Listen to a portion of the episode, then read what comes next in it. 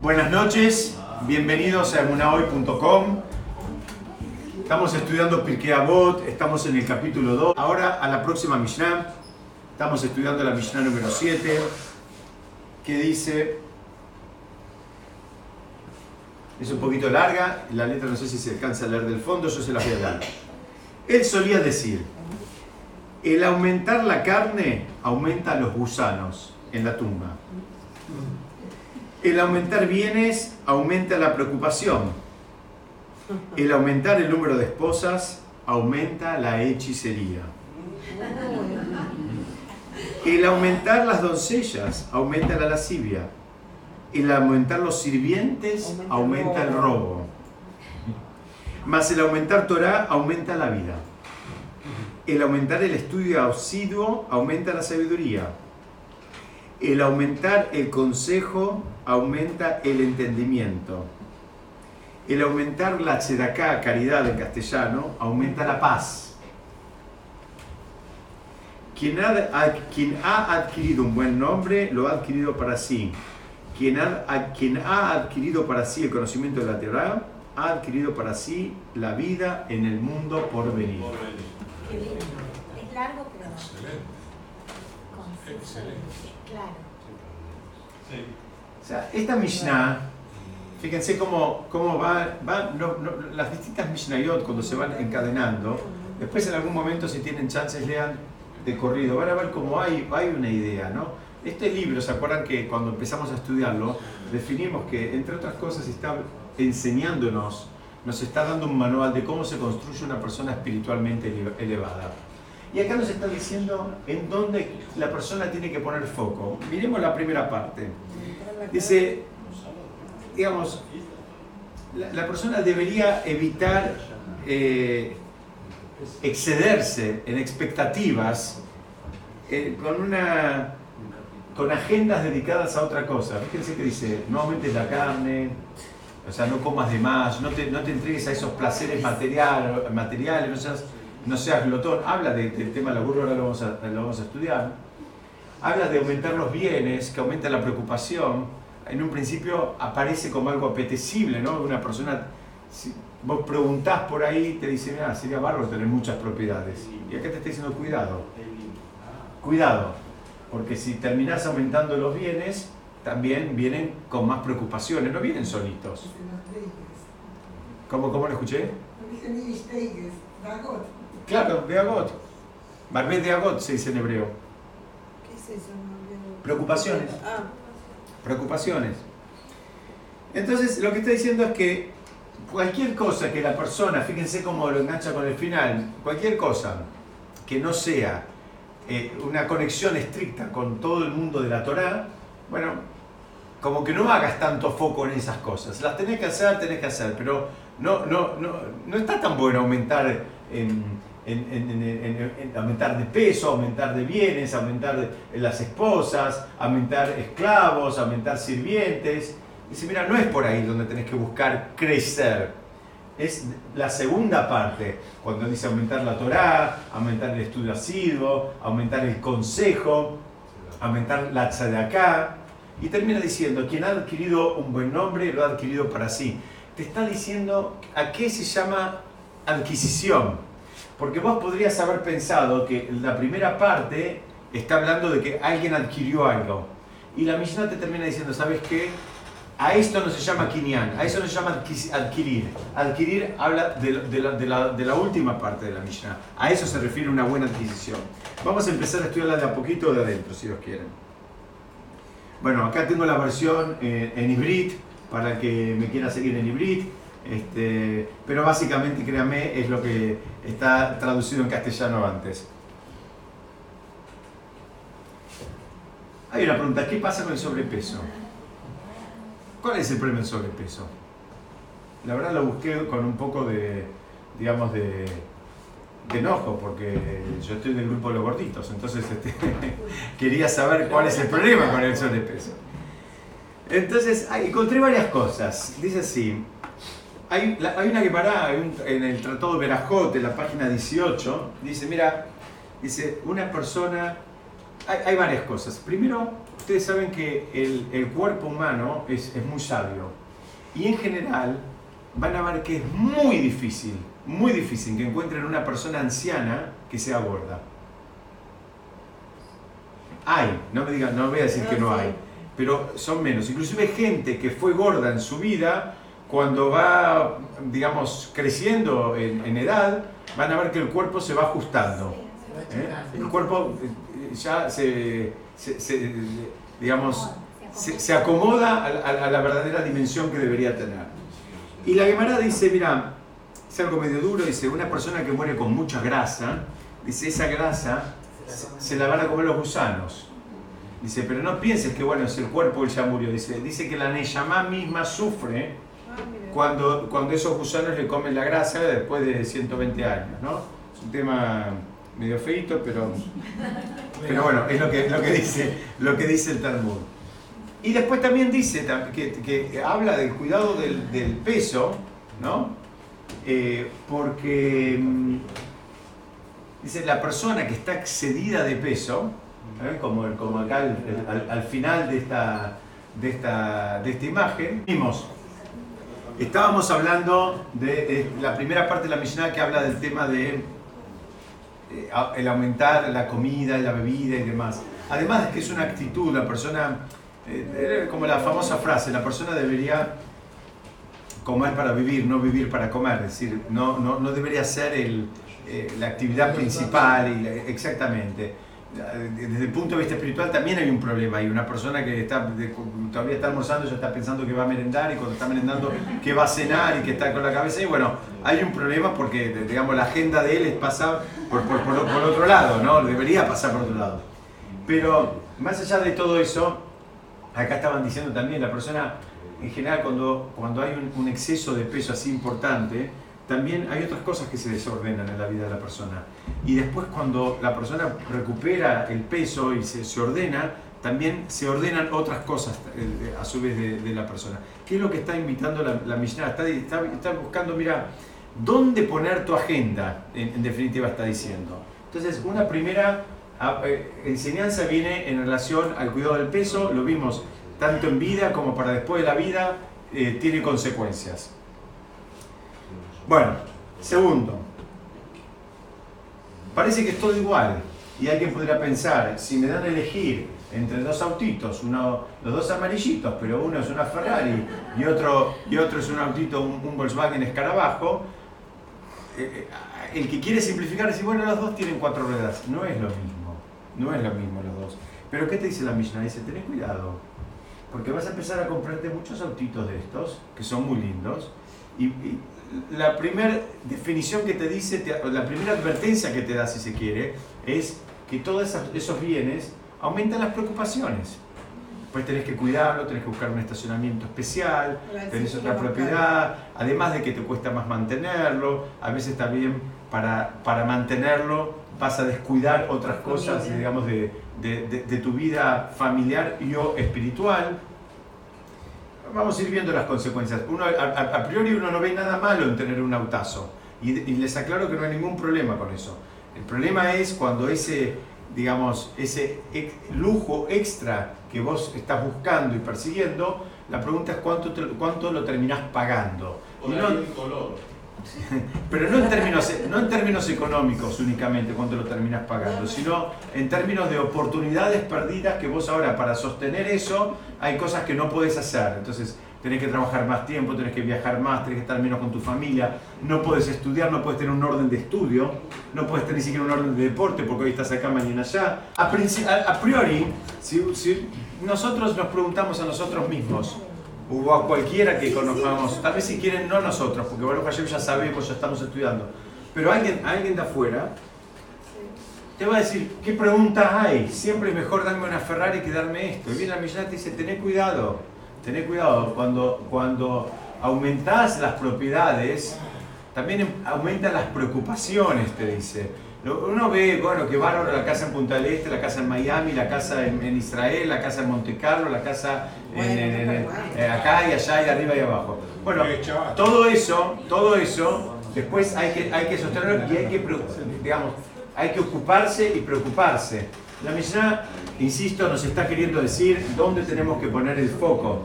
Dice, no es por tener muchas posesiones que, que- que vas, a ser más, vas a estar más contento, vas a ser más feliz. Y esas no se llaman adquisiciones. ¿Entendés? Son propiedades, pero no se llaman adquisiciones.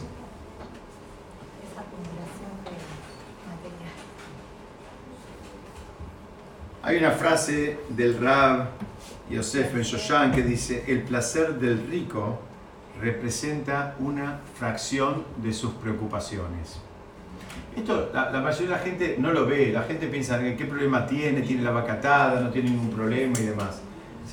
Sabelo que la, que la persona, y yo no estoy acá haciendo un enunciado contra, eh, con- digamos, a favor de la pobreza ni mucho menos. No, sí. Eh, el, el- el tema es que ustedes saben que la prueba de la riqueza es una prueba que la mayoría de la gente no la pasa. Muchos podríamos pensar que la prueba de la pobreza es más grande que la de la, de la riqueza. Y el Talmud nos enseña y dice, no, no, la de la riqueza es la más grande. ¿Por qué? Porque la persona aún en la riqueza, primero, no se la tiene que creer. No se tiene que creer que él es el artífice. Segundo, tiene que entender que él, tiene una responsabilidad muy grande. Él ahora tiene una herramienta muy poderosa y, tiene que hacerla, eh, digamos, hacer uso de esa herramienta y lo tiene que usar como corresponde. Entonces es una, una responsabilidad, tiene que saber a quién darle, cómo darle, de qué forma, sin ofenderlo, eh, a qué institución, digamos, es una prueba muy grande. La mayoría de las personas no la pasan. Hay mucha gente que, Baruch Hashem, tiene riqueza y no pasan la prueba se vuelven eh, eh, egocéntricos, se vuelven personas orgullosas, soberbias, pierden el norte, entonces agarran y, y- y declaran, digamos, este, eh, eh, dejan un testamento de- o, o donan sus bienes para la Liga de la Protección de la Tortuga este, huérfana de- del norte de Brasil. Y vas a ver que hay un montón de gente que dona eh, muchísima plata a causas que, digamos, no, no tienen, no tienen lógica, digamos, eh, eh, cuando hay seres humanos que están sufriendo. Entonces, estar en un lugar, digamos, tan, tan privilegiado también requiere una responsabilidad muy grande y la persona va a ser juzgada por eso. Entonces, hay, hay muchas cosas. La, persona que está pasando la prueba de la riqueza, insisto, se puede marear, puede pensar que él ya llegó, puede pensar que él es más que otros, simplemente porque tiene el dinero, puede pensar que es más que sus maestros, que sus rabinos, que sus... que puede pensar que está por arriba del Shulchan. Lo vemos todos los días eso. Lo vemos todos los días. No, no, no estoy eh, eh, imaginándome cosas, estoy describiendo cosas. Todos, todos nosotros conocemos gente que porque tienen 3, 4 pesos se piensan que ya este, consiguieron algo. Viene la millonata y dice, mira, eso no es ningún logro. Eso no es un logro. En términos espirituales, no es un logro. Entonces tampoco es por ese lado que hay que hacer foco. Hay una historia, algunos también ya me la escucharon, una historia famosa. El Hatán Sofer tenía la esposa, fue un, gran sabio, y, y- él, digamos, estaba en la yeshiva y, escribía libros, en fin. Y un día viene la esposa y le pide una... Esta misma historia se la escuché en el nombre también del Baba Sali. Este, y la, esposa le pide una bendición a su propio marido. Le dice, ¿para qué? Dice, mira, me quiero ganar la lotería. Entonces el, el, el, el rab la, la- y le pregunta, ¿pero por qué? Dice, es que no puedo más. Dice, le debemos al zapatero, le debemos al carnicero, le debemos a la verdulería. No llego, no llego, no llego. Dice, no, no, dice, ya está. Dice, quiero tener un poco más de, De de, de, de- de holgura y no, no quiero vivir más así. Entonces cuentan ahí que el Hatan Sofer le dio una veraja para que gane la lotería. Y después juntó a tres de sus alumnos avanzados y él hizo como si fuera un bedín, como si fuera un tribunal rabínico, y él declaró que si la esposa llegaba a ganar la lotería, él no iba a tener ningún usufructo de ese dinero. Entonces, de alguna manera u otra, la historia llegó a, la, a, oídos de la esposa. Entonces la esposa viene y le dice, no entiendo, ¿me diste la bendición o no me diste la bendición? Y dice, "Bueno, al final me da la bendición y te prohibí, ¿de- ¿para quién te crees que estoy, trayendo la verdura y la carne? ¿Para, para la casa? Entonces él les contestó, le dijo que, que le había dado una cabeza muy grande para estudiar, para enseñar, para escribir libros. Pero ser millonario es otra dinámica, es otra cabeza. Dijo, yo no estoy preparado, no tengo esa cabeza. Hay que saber cómo ayudar y a quién, es una responsabilidad. Tenés que chequear en dónde pones cada peso, que llegue a donde vos lo vas a poner. No es que vos porque se lo das a alguien y ya, ya estás liberado. Dice, yo no tengo esa cabeza. Entonces ahí cuentan que hay varios finales de esta historia, pero cuentan que la esposa dijo, entonces yo tampoco la... la, la- y él lo que le quiso explicar es que es una prueba en sí misma. A, a priori, vos decís, ¿sabes qué? Dámela a mí la prueba Claro. esa. Y la verdad que todos la queremos un poquito esa prueba. Dice, bueno, no hay problema, podemos pedir esa prueba, pero tenemos que saber que hay que, hay que estudiar mucho, hay que refinarse mucho para poder pasar esa prueba también. Hay una parte de eso que la podemos usufructuar, podemos usarla, podemos tener una linda casa, un lindo auto, un lindo viaje, todo lo que quieras, pero hay otra parte que va a re- requerir mucho de nosotros para demostrar que lo usamos con responsabilidad. Avanzamos un poquitito más. ¿Qué pasa con la hechicería? ¿Se acuerdan que decía? Al aumentar las mujeres aumenta la hechicería. ¿Qué quiso decir? ¿Qué pasa con esto? ¿No? La verdad que cuando, cuando yo empecé a preparar esto dije, bueno, tal vez se cayó un poco en desuso todo este, este concepto. Y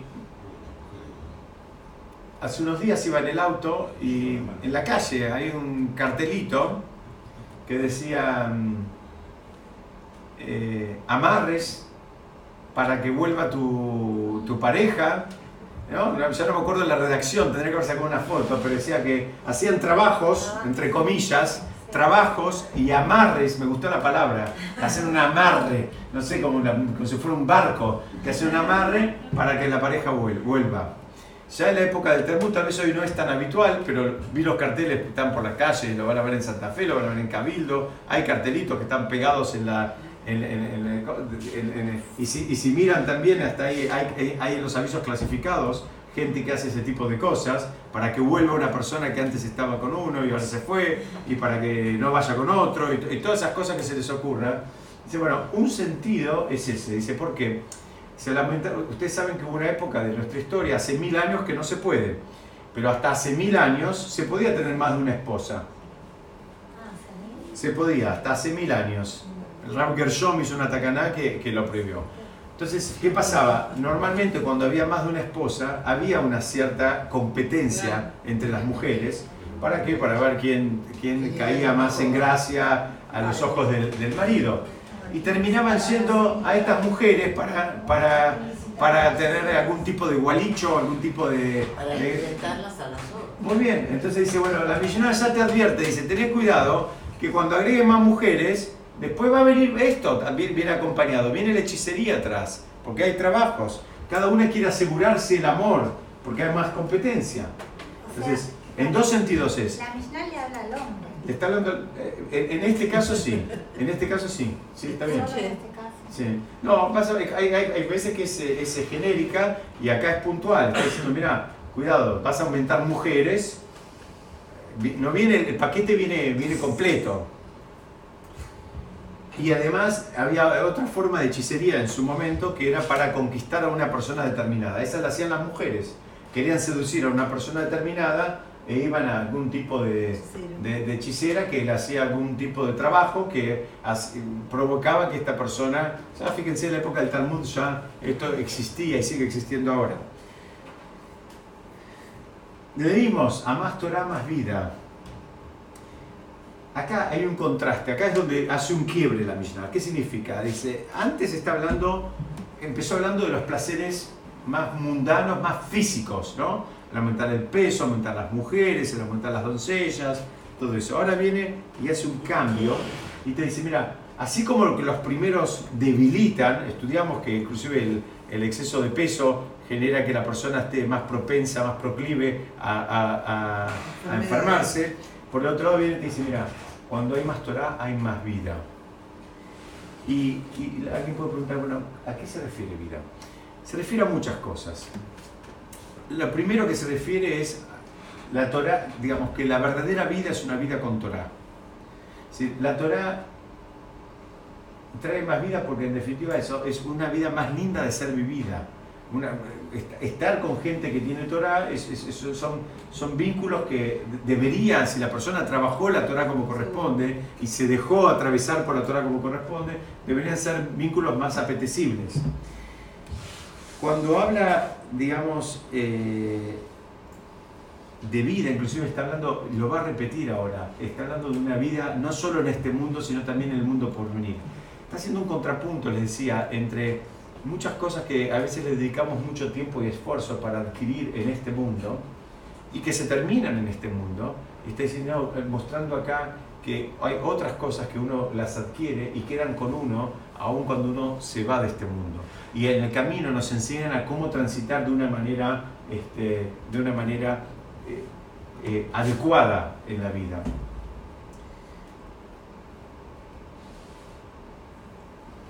Habla también del estudio, pero el estudio con otros, el estudio en, en- en compañía, eh, el estudio, digamos, ustedes saben que cualquiera puede tentarse si saben que yo me quedo solito en mi casa, tengo la, la- la calefacción prendida, eh, tengo los libros y me quedo y estudio solo. Pero saben que hay una mitzvah de ir a un lugar a estudiar en público. ¿Por qué? Porque por varios motivos. Primero que al ir en público uno motiva y se motiva. Hay veces uno tiene menos ganas, pero como va el compañero y tiene ya quedó un horario y demás, entonces al final eh, te motivas vos y, y, y motivas al otro. Se- nos obligamos mutuamente, por un lado. Por el otro lado, el estudio, digamos, de, a- de a- de- de a más de a uno, o por lo menos de a pares, hace, hace que aumente la sabiduría. ¿Por qué? Porque es el debate, el debate, a ver, yo entendí así, vos entendiste así, compartís, el otro lo relaciona con una cosa, vos con otra, y en realidad se termina generando un enriquecimiento que si la persona lo lee sola, ni siquiera estamos seguros si lo entendió bien. Entonces el estudio en grupo, por eso se fomenta tanto que la persona estudie en, en- en- en- en- en el templo, en las yeshivot, en los kolelim, y no que estudie sola en su casa. ¿Por qué? Porque, porque no es lo mismo, es la manera de asegurarse de que está entendiendo los conceptos como corresponde. Ese, ese intercambio es algo que enriquece. Se resumen, motiva, se motiva y motiva a otros y además desde el punto de vista, se quiere, más del aprendizaje, de la parte inte- intelectual, funciona mejor porque nos garantizamos una probabilidad más- mayor de que se entienda como corresponden los conceptos. ¿De qué sigue hablando? Ah, eh, acá traje una famosa frase que trae el Talmud en el Tratado Ta'anit, que dice, la voy a leer en hebreo, ahora la voy a, la voy a traducir, dice, Damar Revi, Arbe Torah Lamati Mirabotai, Javerai Yoter Meem, Umetalmidai Yoter Mikulam. ¿Qué dijo Revi, el que compiló toda la Mishnah? Dijo, mucha Torah aprendí de mis maestros. Y después dice, y de mis compañeros aprendí más que de mis maestros. ¿Por qué? Porque aparte con un compañero es un par. Uno a veces con el compañero se siente más cómodo de exponer sus preguntas, sus dudas. Eso lo estudiamos la semana pasada. ¿Se acuerdan que estudiamos que una persona, digamos que es este, vergonzosa, no puede ser Talmijaján? ¿Por qué? Porque en un momento tiene que confesar que hay cosas que no entendió, que no sabe. Si es tan vergonzosa que no quiere decir nada, no quiere abrir la boca, bueno, al final no va a entender bien. Y termina rematando, dice, pero de mis alumnos aprendí más que de todos ellos. Es decir, aprendí mucho de mis maestros, más de mis compañeros de estudio y más de mis alumnos. Perfecto. Preguntan, ¿por qué más de mis alumnos? Porque cuando uno repite y da, da una clase, aprende cuando Muy bien. La, rep- la repetición. Acá está hablando no, no solo la repetición.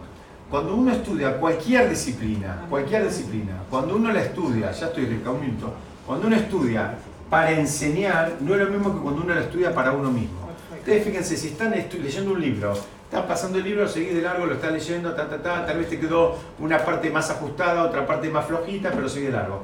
Cuando lo estás preparando para enseñarlo, muy bien, vas a parar y vas a decir, a ver cómo es esto, porque, porque si no lo tengo claro no lo puedo transmitir. Entonces él él está diciendo que el sistema termina funcionando por completo, pero hay niveles. En un momento recibís, en un momento tenés un par de un ma- de- del maestro, en un momento tenés un par que también te ayuda y cuando tenés alumnos también te termina ayudando mucho porque eso te, te exige tener por lo menos un rigor académico para poder enseñar. Si no tenés el concepto claro, difícilmente lo puedas transmitir y lo peor es que el alumno también se va. Totalmente. Lo voy a resumir en dos palabras porque... Que, que, que estudias antes de dar las clases. Tal cual. Yo ya lo dije más de una vez. Ahora aprende Sí. de nosotros. Sí, yo, yo- yo lo dije más de una vez. Si, si, eh, el, el compromiso mío de tener que preparar hace que estudie muchísimo más y con mucha más profundidad que si lo estudiara para mí solo. No es lo mismo. No es lo mismo. Y además te, te da una disciplina extra, porque te- ahora tenés un- una responsabilidad, tenés un, eh, un- un horario, un día, entonces si no, un día porque estás muy cansado, un día porque estás poco cansado, entonces esto hoy salteás, mañana salteás. Cuando tenés esa, esa obligación, eh, funciona de esa manera. Quería resumir en dos palabras lo que dijo Ripa para que salga la grabación. Básicamente el aporte de ella es que bueno, los alumnos también enriquecen, claro que enriquecen los alumnos, con sus preguntas, con sus preguntas cada uno en su nivel, cada uno en, en donde está, tienen, tienen, eh, eh, definitivamente son, son miradas distintas y esas miradas eh, enriquecen el, el estudio, enriquecen al docente que lo mantienen, digamos, este, activo, lo mantienen eh, agudo, lo mantienen vivo porque, porque no es que ya escuchó todas las preguntas, siempre hay preguntas nuevas y siempre hay miradas nuevas. Ese, ese es el desafío y esa es también la riqueza que tiene, eh, que tiene nuestra Torah, porque cada uno con la, con la eh, formación que tiene, con la información que tiene, le van surgiendo preguntas y esas preguntas se van entrelazando y generan un tejido que a veces este, no se generó con otro grupo en otro contexto. Avanzamos unos minutitos más. Hablaba del consejo. Acá traje una foto de una, de un- de una persona preguntándole al, al Haim Haim Kanievski. Porque dice que al aumentar el consejo aumenta también la sabiduría. Entonces, este, primero, la primera pregunta es ¿con quién aconsejarse? Entonces, la mayoría de los comentarios del Piqué Bot van en la línea que, bueno, la persona tiene que buscar aconsejarse con un jajam, con un talmid jajam, con una persona que sea una persona sabia. Por varios motivos. Primero, porque ustedes saben que los sabios cuando contestan, dicen que no es el sabio el que está hablando, es Hashem mismo que habla a través de la boca del sabio. Es decir, uno recibe la respuesta que necesita, de- pero como que la recibiera directamente de Hashem. La segunda explicación es que el sabio está, digamos, está fuera de, de todo tipo de, mm, digamos, de, de interés, de segunda connotación, segunda intención.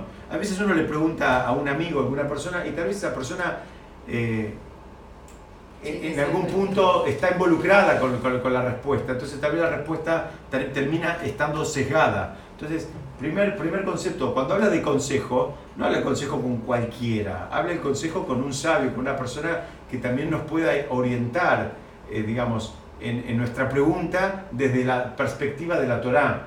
Insisto, está hablando la Mishnah de cómo se construye una persona espiritualmente elevada. Dice, miren, vas a tener dudas, vas a tener preguntas, cómo manejarte la vida, cómo manejarte los negocios, cómo manejarte con la educación de tus hijos, en fin, con lo que sea, preguntarle a una persona de Torah. Preguntándole a una persona de Torah te va a dar una visión que te va a ayudar a vos, te va a hacer a vos también más sabio.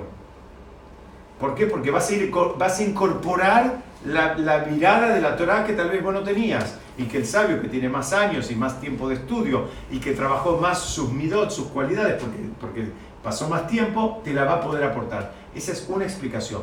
La segunda explicación que encontré, que es muy linda, ahora ya se refiere a todos nosotros. Dice muy bien, el- la persona que da consejo a otro, y lo hace de una manera honesta, ¿no? Por supuesto, dice, también aumenta su sabiduría, porque cuando alguien nos viene a preguntar algo y uno lo quiere a la persona y no tiene una segunda intención y no tiene nada, y le quiere, le quiere, le quiere dar el mejor consejo, eso hace que eh, el, cerebro trabaje, trabaje, trabaje y dice, eso aumenta la sabiduría. ¿La sabiduría quién? La propia. ¿Sabes por qué? Porque cuando vos te dedicas a dar consejo, y si lo haces, insisto, de una manera sana y honesta, estás buscando la mejor solución a la pregunta que te están eh, eh, trayendo. Entonces eso, estar buscando lo, lo mejor, estar buscando las, las distintas opciones, te hace más creativo, te, hace, te termina aumentando la sabiduría.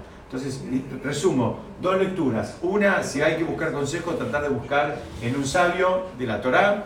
Segunda lectura es que saber que la persona que da consejo, ¿no? Em, que, que no piense que solo está dando, también está recibiendo algo. Él va a tener ahora más sabiduría en función de, de ese ejercicio intelectual que está haciendo eh, en pos de darle una, ayudar a resolver alguna eh, dificultad al compañero. Dice, el aumentar la caridad. En hebreo tzedaká, ustedes ya saben, el, el, el- el tzedaká es mucho más que caridad. Tzedaká viene de la shon tzedek, viene del lenguaje de tzedek. ¿Qué significa? Dice que Hashem sabe que el mundo es injusto.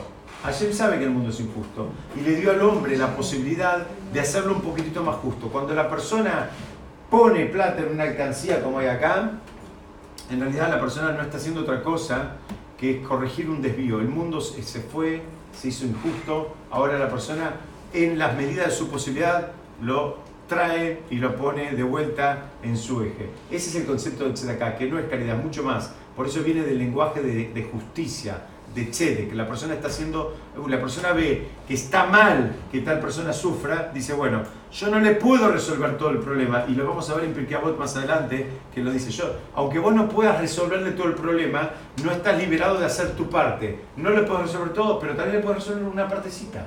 Bueno, esa partecita, hacelo. No pienses que como no puedo resolverle todo, mejor no hago nada. ¿Ok? Entonces esta es eh, una, una primera lectura de por qué aumentar la caridad aumenta el shalom, aumenta la paz, dice. Hay otras, otras explicaciones. Hay otra que dice, eh, la paz entre quiénes está hablando. Dice, ¿saben quién? Hay un midrash que dice, la paz entre el pobre y Hashem. Porque el pobre en un momento va y le reclama a Hashem. Le dice, mira, al fin y al cabo hay gente que duerme en una cama calentita y yo estoy durmiendo en la calle. Hay gente que tiene un plato de comida este, lleno de colores y de variedad de vegetales y yo no tengo, estoy hurgando en los, en los tachos de basura. En fin, se hace como una discusión y hay un, hay un conflicto hasta que viene una persona y pone plata y ahora el pobre ahora también tiene, dice, hace shalom entre el pobre y Hashem, aunque sea esporádicamente. Hay otra lectura que dice el aumentar la tzedaká, porque no dice el dar tzedaká, el aumentar la tzedaká. Eh, a- Acá de- aprende el Rambam Maimónides, aprende que si la persona supongamos que tiene mil dólares para dar en tzedaká, entonces vamos a hacer un ejemplo este, eh, fácil. Tiene dos opciones, o le da mil dólares a una persona, o le da un dólar a mil personas. Entonces pregunta el Rambam, ¿qué hay que hacer? Le doy a uno mil, porque la verdad que en realidad si vos le das una suma importante a una persona, lo más probable es que lo ayudes a cambiar, digamos, más drásticamente su situación, que si le das a mil personas un dólar. ¿Qué hay que hacer? Muy bien, el Rambam termina diciendo, ¿se animan? ¿A- ¿Se animan a arriesgar? Yo para si muchas personas un dólar, hay que dar a mucha gente, por varios motivos. Primero dice, porque el dar muchas veces te, te va, te va a generar un acostumbramiento en el acto de dar. Y eso te va a servir a vos también. A vos también te va a servir. Vos estás dando, pero estás recibiendo porque vos te estás formando. Te estás formando en esto de dar, que hay que practicarlo. Si no lo practicás, no, no sale, no cuesta mucho. Hay personas que le puede salir un poquito más, a otro menos, pero cuesta mucho. Entonces tenés que darle a mil personas porque de esa manera te vas a acostumbrar. si mil personas dan ese dólar, cada uno va a recibir mil. ¿Cómo, cómo? Ah, muy bien, muy bien. Pero acá estamos viendo el ejemplo. La pregunta es, la persona tiene mil y tiene que repartir. O, o, se lo da todo a uno o se lo da a, a- a- a mil distintos. Hay otra manera de estudiar esto. Dice, ¿por qué aumenta la paz? Simplemente porque muchas veces cuando hay lamentablemente varias personas necesitadas y uno le da uno, y entonces ahora se pelean entre ellos. Entonces dice, aumentar la acá y vas a aumentar la paz. Porque no se va a pelear nadie. Si vos le diste a los cinco que estaban en la puerta, nadie se va a pelear con nadie. Eh, termina diciendo que hay dos, eh, dos conceptos porque dice aumentar. Dice que la persona, además de lo que pone él, tiene que incitar a que otros también pongan. Es también el trabajo. No termina la mitzvah con que vos hayas puesto. Busca que, si es una buena causa y está bien poner y vos chequeaste y está bien, y bueno, busca que también pongan tus amigos, tus familiares, tus conocidos, que también es importante. Eh, y por último dice que el necesitado, la persona que está necesitando, y no piensen, cuando hablo de necesitado, no piensen en un pobre que está en la calle nada más, es una persona que necesita ayuda en este momento. Si le vas a preguntar, seguramente te va a pedir menos de lo que necesita. Si el necesitado, por lo general, pide menos de lo que verdaderamente necesita. ¿Por qué? Porque le da vergüenza, se siente mal, se siente abatido. Entonces dice, bueno, aumentar la tzedakah. Sabé que el número que te están diciendo no es el número real de la necesidad. La necesidad es todavía, eh, es todavía mayor, es más grande. Para terminar, la, la, la Mishnah termina hablando de la importancia de tener un buen nombre. Entonces, y dice textualmente, el que adquirió un buen nombre lo adquirió para, para, para, para sí. ¿Por qué dice lo adquirió para siempre? El nombre de la persona es algo, es algo muy importante. Acá habla inclusive de adquirir el nombre, que es, eh, digamos, es algo que eh, es uno de los nombres que tiene la persona. ¿Qué significa? Está el nombre que le pone la mamá y el papá cuando nace, y está el nombre que él se pudo construir con sus acciones y con su eh, comportamiento a lo largo de su vida, y eso lo adquirió él para sí. El que le puso la mamá y el papá le pusieron la mamá y el papá, punto. No hay ningún mérito. El que él terminó construyendo es el que es de él. Y esa es la diferencia entre el nombre y las adquisiciones materiales. Las adquisiciones materiales, cuando el hombre se va de este mundo, ahí quedó la casa en el country, ahí quedó el auto, ahí quedó la, la casa en el lugar de vacaciones.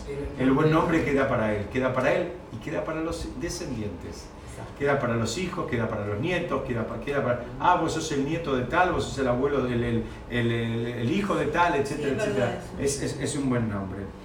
Eh, la Torá, fíjense cómo termina siendo un contrapunto en esta Mishnah entre todo lo que es, eh, digamos, material, que tiene que ver con lo mundano y que tiene que ver con la mayoría del tiempo en nuestra agenda, y todo lo espiritual. Y te está diciendo, mira, esto lo adquirió para sí y lo adquirió, digamos, eh, para siempre, le queda para, para, para siempre, para la eternidad. Y el nombre, fíjense esto, encontré algo muy lindo, dicen que el nombre representa, ustedes saben que el nombre representa la esencia de la persona. Por eso, por ejemplo, no tenemos la costumbre, cuando hay una mujer embarazada, no se nombra al bebé hasta que no nace. Hay gente que acostumbra, digamos, este, que dice, bueno, van a ser Matilda. Bueno, pero nosotros no hacemos eso. ¿Por qué? Porque dicen que los padres, en el momento que nace el bebé, tienen una fuerte inspiración divina y pueden ver la esencia del bebé y cuando lo nombran, el nombre tiene que ver con la esencia de la, persona. De hecho, la primera persona que nombró cosas en, la tierra fue el primer hombre, Adán Rishon, que él fue el que le dio los nombres a los animales. ¿Y por qué? Porque él podía ver la esencia de cada uno y le podía dar el nombre. Entonces dice, el que adquirió un buen nombre, ¿qué significa? El que él eh, consiguió conectarse con su esencia. A eso se está refiriendo. Un buen nombre habla de la conexión con la propia esencia. Bueno, esa persona adquirió la, la vida eterna. ¿Qué significa? Ya sabe quién es él, qué está haciendo, para qué, para qué está acá, cuáles son los- sus desafíos y a partir de ahí es como que se, se- se empieza a construir. En definitiva, vamos a cerrar un poquitito. Empezamos en una Mishnah que habló de una manera muy dura de todo el tema de, de- de, digamos, De la calavera. de- ¿cómo escuché? De la calavera. Ah. De- de- no, hablamos, al principio hablamos de la calavera, pero en la segunda Mishnah hablamos de- del sobrepeso, de la grasa, de qué pasa, de, de aumentar mujeres, hechicería y demás. Te está diciendo la Mishnah nada más ni nada menos dónde te conviene hacer foco, cuáles son las cosas verdaderamente importantes y dónde, digamos, debería estar tu carga en, la agenda. La realidad de las cosas es que para bien o para mal, nos guste o no nos guste, eh, la mayoría de las veces invertimos las, eh, las prioridades. Pero la Mishnah te termina dando una pauta de dónde, dónde está realmente eh, la adquisición. ¿Qué es lo que realmente terminaste adquiriendo? Y te termina diciendo, ¿sabes lo que terminaste adquiriendo? Adquiriste un buen nombre. Un buen nombre que se adquiere eh, en el marco de la Torah. Besat seguimos estudiando la semana que viene. Muchas gracias.